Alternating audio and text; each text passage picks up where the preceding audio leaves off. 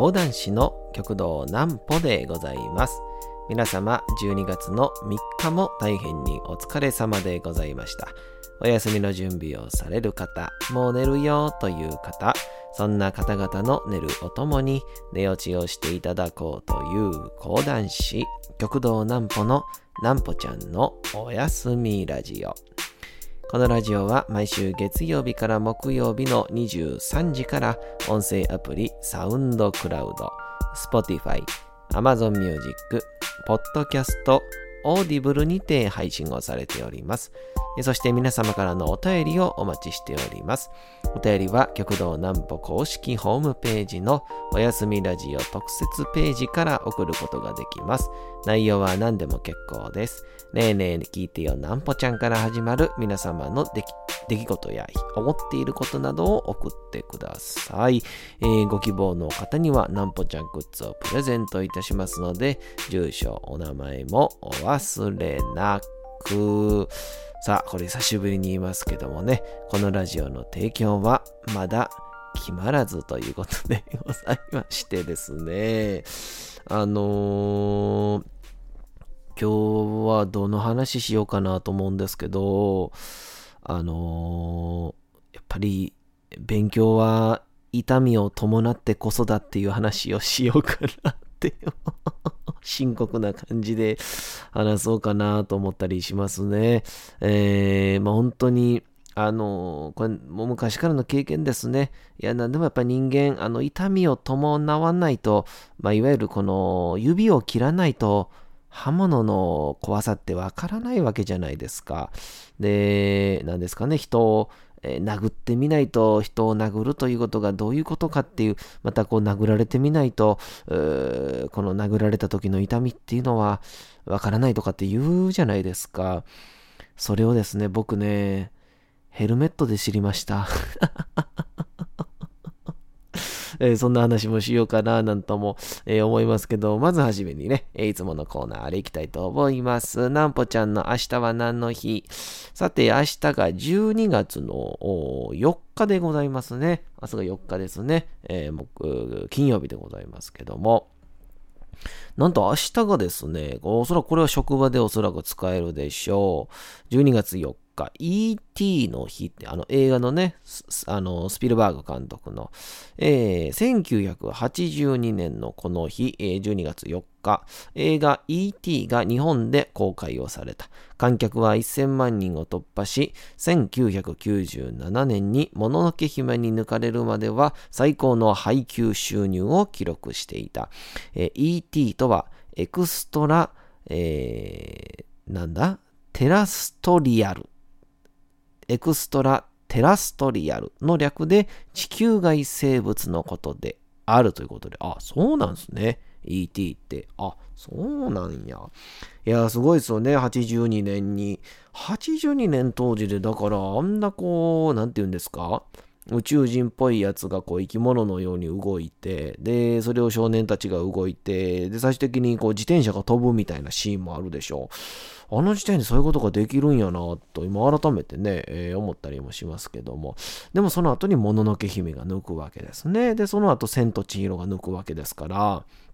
いや、改めてジブリはすごいんだなとも思ったりもいたしますけどもね。あともう一つ、血清療法の日ということで、えー1890年のこの日、北里、北里、北里、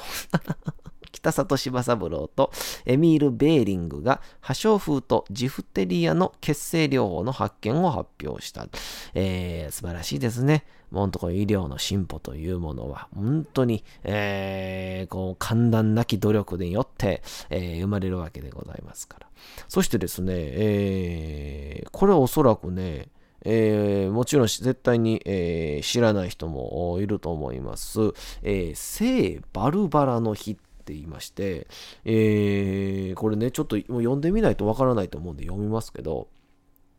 聖バルバラの日。3世紀頃、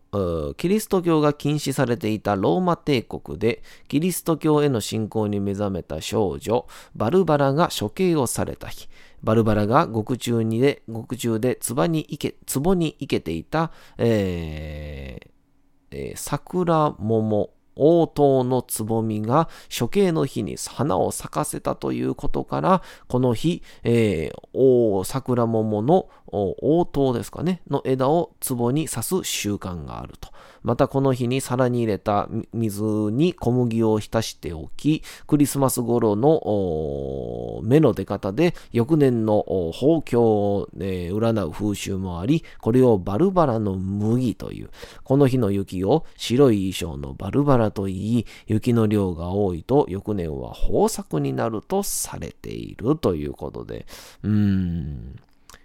後半が全然わかんないですね。あでもね、えー、バルバラという人物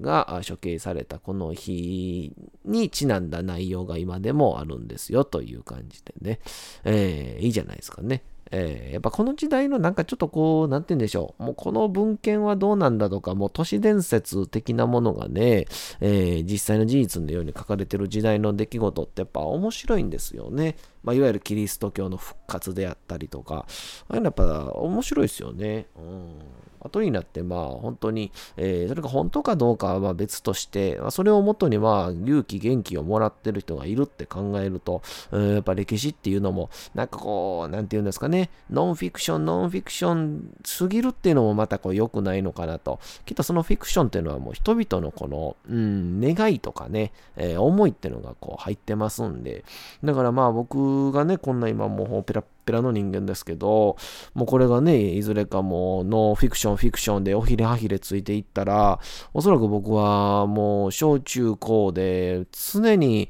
えー、野球部のレギュラーで、えー、多分4番バッターで、んで、スカウトを受けたけど、それを蹴って、えー、講談師になったって言われますからね。何を言ってんの？ええ言いながら何を言うてんの？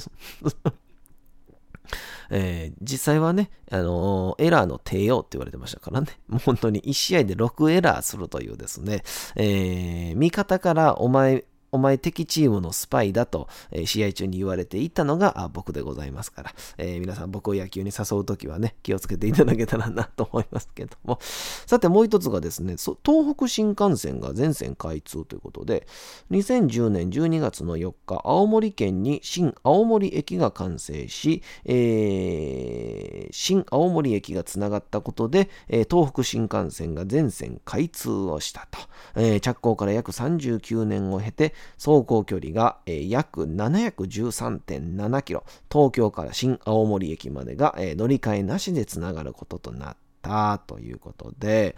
いやー、この新幹線ってすごいですよね。なんかあれなんでしょ？その新幹線がこう初めてできた時って、こう初めてこう運転をする時があるじゃないですか。で、その時に、この、だから、早い、そして正確っていうね、そこが一番大事だっていうことで、あの、時間通りにつかないといけないっていうところがあったらしいんですけど、お当時、当初、その開通記念でバーって走り始めた時に、思ったよりですね、結構こう、みんなが想定してたよりも、物事が結構スムーズに進んで、まあ本当に皆さん、そういうね、いろんな警備であったりとか、えーえー、人の整理とかっていうのが結構うまくいって、結構こう、順当に進んでいったんですって。まあある意味順当に進みすぎたらしいんですね。で、それで、いざいざ発信をして、で、えー、もういつもちゃんとした計算通りに進んでるはずが、もうそもそもの時間が早なってますから、あのー、このから行くと、おそらくその目的地に、あ、これあまりにも早く着きすぎると。で、新幹線は早く正確っていうのがもう今後の売りというか、もう日本が誇る全ての技術を詰め込んだ新幹線のもう現れですから、もう初日に関してはもう本当に59、0、ピタッととも到着しないと意味がないっていうのがあったんですけど、あの、あんまりにも早く行き過ぎてるっていうので、めちゃくちゃスピードを緩めたんですって。そしたら、その緩めてるスピードがあまりにも遅すぎて、あの、隣を普通の電車が追い抜いてたらしいんですね。これめっちゃ素敵じゃないですか、なんか。うん。その日本人の何とも言えないこの真面目さというかが裏目に出るっていう。で、少年が窓を差しながら、あ、すごい隣の特急早えーって言ったらしいですからね。えー、僕これも後世に語り継ぐべき、えー、素敵な物語やなと思ったりしますけどもね、まあ、実際がどうやったか分かりませんけども、今では本当新幹線というものはね、本当日本にしかないものですから、本当日本のこの鉄道形態というもののみが、えー、実現をさせることができる。まあ、海外はね、えー、で、新幹線というよりかは特急みたいな、形は新幹線みたいですけど、えー、そのぐらいの距離を出る、えー、時速を出せるものはないわけですから、えー、やっぱり日本のこの技術はすごいんだなと思ったりもいたしますが、さあ、そんなわけで、えこんな素晴らしい日本に生まれながらもですね、学習しない男がいるんですね。なんぽちゃんでございますね。あのー、さっき言ったんですけどね、あの痛みを伴ってというか、僕はあのついこの間もね、配信で言ったんですけど、ちょっとあのあの小型バイクをね、125cc までの小型バイクをちょっとね、買おうと思ってまして、で、あのまあなんでかっていうと、まあまあ前も話したんですけど、まあ原付ぐらいの、まあ自転車だとちょっと遠いところに行きづらいと。でも、意外と大阪ってこう、あ、ここ電車だとちょっと本当に行きづらいんだよな、みたいな。電車着いたはいいけど、結構な距離歩くんだよな、とかっていう時に、その歩く場所とか距離とか考えると、やっぱドアトゥードアだと直線で、まあ、チャリンコないしで行った方がいいんだよなってところがあるっていうので、でも自転車では遠すぎるっていうところに、まあ原付で行ったらいいんですけど、まあ僕車の免許持ってますから原付だったら乗れるんですけど、ちょっとやっぱ原付って今結構大阪で乗るのちょっと危ないんですよね。えー、まあそのスピードが、まあまあ法定規則は30キロしか出せないっていうのもありますし、えー、なんて言うんでしょう、3車線以上だったらこう2段階右折をしないといけないので、まあ、ちょっとまあ周りにまあ巻き込まれる可能性があったりとかっていうので、で、そういうのがあったりして、で、プラスず、あの、めちゃくちゃ白バイに追いかけられるんですよね。その いえ、聞き捨て悪すぎますけど、あなんて言うんでしょう、そのね、うん、あの、まあ、危険性がね、伴う乗り物だから、しっかり警察も目を光らして見てますよということでね、えー、結構捕まりやすいので、ってなった時に、あの、ピンクナンバーのね、125cc まで、原付は 50cc ですから、125cc までの大きさの、えー、バイク、小型バイクっていうんですけど、それに乗ろうじゃないかということで、その免許をですね、今ちょっと取りに行ってて、で、その免許を取りに行ったら、まあ多分バイクを買うんですけど、その教習所が、あのー、教習所乗るときに、あのー、あのー、ヘルメットがね、必要らしいんですよ。で、もうヘルメットを持ってきてくださいと。前までやったら、まあ、教習所にいる間は、教習所から借りて、で、まあ、卒業したら自分のヘルメットをバイクと一緒のタイミングで買えばよかったんですけど、まあ、こういうコロナの期間でもあって、まあね、ヘルメットなんて本当顔に触れるというか、でましてこうね、喋れば飛沫も飛ぶような、えー、被り物ですから、ちょっと危なすぎるっていうので、えー、持参してくださいってことになって、で、ヘルメットをね、買わんとダメやったんですよ。で、ここでね、やっぱその、まあ、いわゆるどこでもまあバイク屋さんでも売ってるし、まあドンキホーテでもね、こうジェットヘルメットって言ってこう耳まで覆われてて、顎の部分はない、あのフルフェイスっていうやつじゃないやつですね。フルフェイスの顎がないバージョンなんで、こう、まあ着脱というか、かぶり、かぶったり外したりしやすくて、で、プラス前にこう、なんていうんですか、あの、あの、なんかこう、あななんだ？あの、えー、なんて言うんですか？あの、あの、あの、あれ、えー、フィフィルター？フィルター？あの、で、なんかミラーみたいなね、この前にあの、えー、プラスチックのが、えー、ついてますから、っていうので雨の日も乗りやすいみたいな。で、まあ変なもんが飛んでこない、目に入らないとか、そういう意味でもすごくいいのが、えー、あるんで、で、それを買おうと思って、で、僕は頭の大きさがですね、なんか、皆さん頭の大きさってね、なかなか測ることないでしょ。うん。だから、うん、あれ、僕何センチやったかなと思って、で、自分が、えー、野球部の時とかね、えー、帽子どのぐらいの大きさやったかなっていうのをなかなか思い出せないんですよ。何センチやったかなと思って。で、思い出せないんで、とりあえず、まあ、あだいたい L? っていう、その 何の根拠もないのに、L? と思いながら。で、L っていうのが、だいたい頭の大きさ56から59って書いてるんですよ。ああ、こんだけの幅あったらいけるやろうと思って、んで、えー、Amazon っていうんですか、あ、これね、出た店頭で買えばよかったんだ。で、店頭で買うよりやっぱね、Amazon のがやっぱちょっと安かったりするんですよね。でまして、この、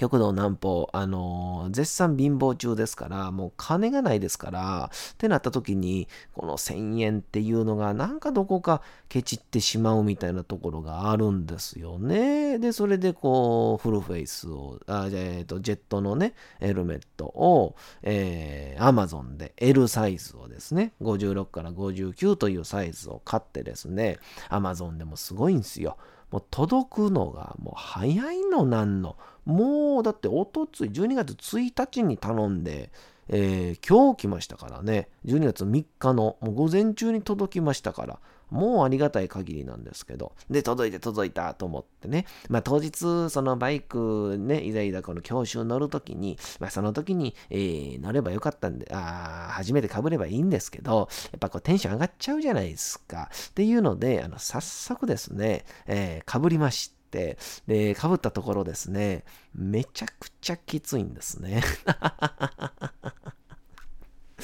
あれ？と思って。おかしいな。あれ？と思って。あ僕、普通の帽子って58とか9やったよなと。60はなかったぞと思ったんですけど、で、その時に僕ね、思い出したんですよ。あの、僕ね、あの髪をすっごい短く切ると、このね、何て言えばいいんですかね、この頭の一番てっぺんからえー、ちょっとこう横にそれ、横にこうどんどんね、降りていった時に、こうう、なんていうんですかね、ちょうど下に落ちる瞬間の、下に落ちる瞬間のこの、なんていうんですか、あの、船越英一郎が、あの、犯人の自殺を食い止めるとこあるじゃないですか、その 犯人やら、なんやらをね、ちょうど食い止めるあの絶壁の部分あるじゃないですか、断崖絶壁の。あのー、そこの、ちょうどこの、てっぺんから降りてきて、その船越英一郎がちょうどいるよっていう、この辺りのところが、ここがね、えらく出っ張ってるんですよ、僕。ここがすごい出っ張ってて、で、もう髪の毛、髪の毛って言って、髪を、髪の手みたいに言いましたね。その髪、髪、髪の毛ね。髪の毛が、えー、この、短く切ると、ここがもう、ブワーンってね、ボーンと大きくなるぐらい。そのぐらいですね、えー、あの、そこが出っ張ってるんで、そこが多分ね、こう当たっちゃうんですよね。で、その当たっちゃうっていうのが最終的に、ヘルメットの多分他の部分は OK なのに、そこが出っ張ってるがゆえに、えー、そこで、えー、きつくなってしまっているっていう状況になってることが分かって、なんで、あのー、すぐにちょっとこれ返品しようと思って、で、Amazon で今ね、30日以内なら返品できるっていう素晴らしいのがあるんですよ。だから、一応、えー、買ったんがね、えー、もう値段も言うとね、4200円で買ったんですよ。で、4200円で買って、で、返品できますか？って聞いたら、あ、もちろん返品 OK ですって来て、でもその代わり、えー、800円が、えー、返送料。で、800円が、えー、なんかこう、なんとか料って言って、その1600円かかると。で、それはもうお客さんの負担でお願いしますねっていうことを言われたんで、4200円引く、えー、1600円ですので、返ってくるのが2600円なわけですね。で、これあの、交換ならいいね、もちろんまあまあ交換でも手数料かかったんでしょうけど、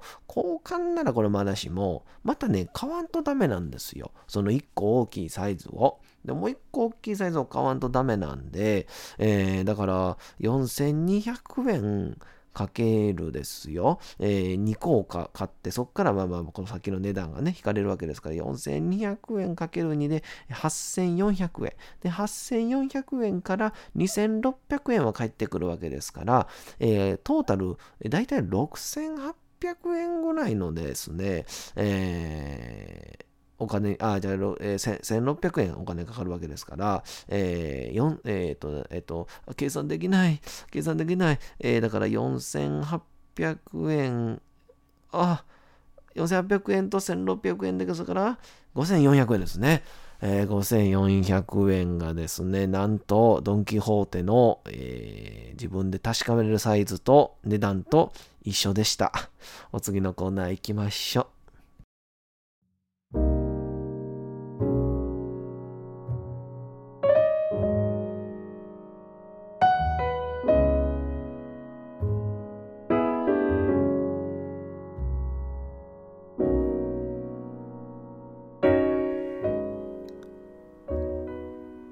さて、うとうと朗読会の時間となりました。皆様、小さい頃眠れなかった時に、お父さん、お母さん、おじいちゃん、おばあちゃん、お世話になっている方に本を読んでもらった思いではないでしょうか？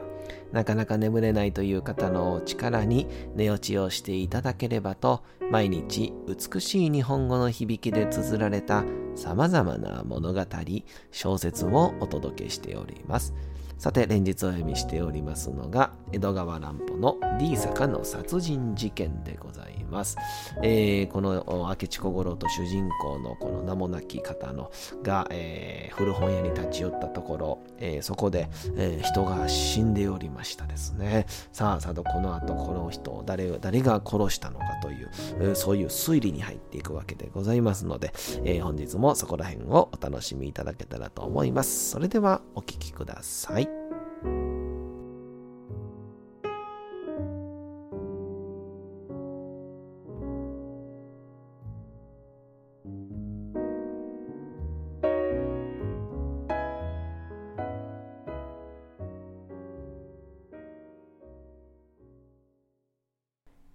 D 坂の殺人事件江戸川乱歩普段から犯罪だ探偵だと議論だけはなかなか一人前にやってのける私だが、さて実際にぶつかったのは初めてだった。手のつけようがない。私はただ、まじまじと部屋の様子を眺めているほかはなかった。部屋は一間切りの六畳で、奥の方は右一軒は幅の狭い縁側を隔てて、二坪余りの庭と便所があり、庭の向こうは板塀になっている。夏のことで開けっぱなしだからすっかり見通しなのだ。左半間は空き戸で、その奥に二畳敷ほどの板の間があり、裏口に接して狭い流し場が見え、そこの腰高障子は閉まっている。向かって右側は4枚の襖が閉まっていて、中は2階への階段と物入れ場になっているらしい。ごくありふれた安長屋の間取りだ。死骸は左側の壁寄りに右の間の方を頭にして倒れている。私はなるべく強行当時の模様を乱すまいとして、一つは気味も悪かったので、死骸のそばへ近寄らないようにしていた。でも、狭い部屋のことであり、見舞いとしても自然その方に目が行くのであった。女は荒い中型模様の浴衣を着て、ほとんど仰向きに倒れている。しかし、着物が膝の上までまくれて、ももがむき出しになっているくらいで、別に抵抗した様子はない。首のところは、よくわからぬが、どうやら、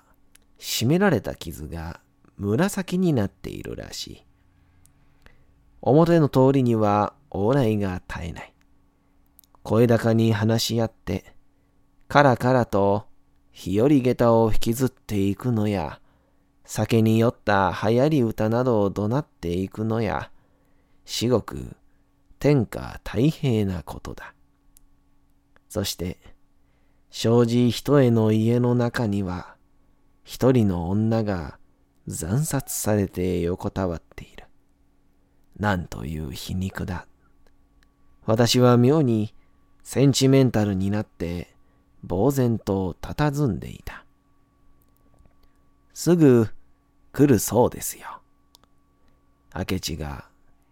息を切って帰ってきた。そうですか。さて、本日もお送りしてきました、なんぽちゃんのおやすみラジオ。改めてにはなりますが、このラジオは毎週月曜日から木曜日の23時から音声アプリサウンドクラウド、Spotify、Amazon Music、Podcast、Audible にて配信をされております。また、金曜日24時からは、極道南歩の YouTube チャンネルにて、おやすみラジオとは打って変わって、南歩ちゃんの夜更かししちゃっていいじゃないと題したライブ生配信を行っております。チャット機能などのコメントもいただきながらの生配信ですので、ぜひともお越しください。そして皆さんからのお便りもお待ちしております。お便りは、極道南歩公式ホームページのおやすみラジオ特設ページから送ることができます。内容は何でも結構です。ねえねえ聞いてよなんぽちゃんから始まる皆様の日々の出来事や思っていることなどを送ってください。送ってくださったご希望の方にはなんぽちゃんグッズをプレゼントいたしますので、住所、お名前もお忘れなく。お休み配信、YouTube ともどもにチャンネル登録をよろしくお願いいたします。というわけでございまして皆様12月の3日も大変にお疲れ様でございました。明日も皆さん街のどこかでともどもに頑張って夜にまたお会いをいたしましょう。なんぽちゃんのおやすみラジオでございました。それでは皆さんおやすみなさい。すやすやすやー。